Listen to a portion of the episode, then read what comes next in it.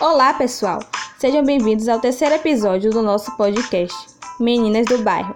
Aqui quem fala é Naila Barros, moradora de Gevelho de Brotas, e nesse momento gostaria de compartilhar com vocês algumas das curiosidades sobre o meu bairro.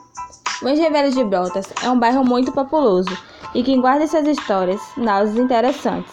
A passagem da família do poeta Castro Alves, conhecido como poeta dos escravos, a atuação do Juliano Moreira, médico, negro, oriundo e de família humilde, e reconhecido internacionalmente pelo seu trabalho psiquiátrico, e na herança cultural, agremiações carnavalescas, como a Foché, Congos da África e o Bandauê, e muitas outras agremiações que já existem.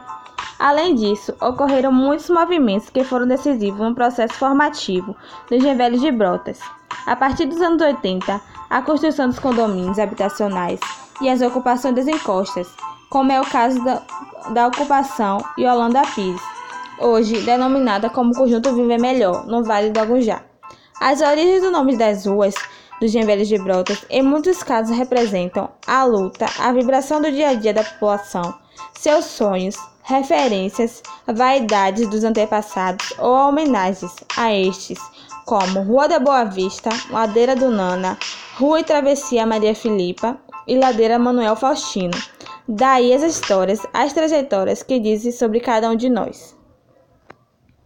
E falando sobre esse período pandêmico que estamos vivendo, gostaria de compartilhar com vocês duas dicas de como lidar com o distanciamento social e que tem me ajudado bastante.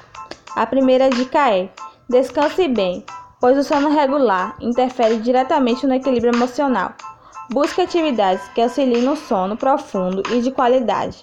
A segunda dica é: fortaleça seus contatos, ainda que à distância. Uma conversa com os amigos ou com a família, por mensagens, ligações telefônicas ou videochamadas, pode aliviar sensações ruins.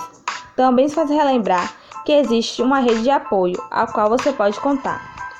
Bom, pessoal, fico por aqui. Foi um prazer compartilhar com vocês as memórias e descobertas sobre o meu bairro. Espero que tenham gostado e acompanhe o último episódio sobre o bairro Campinas de Pirajá com minha colega Judiele Duarte. Abraços e se cuidem!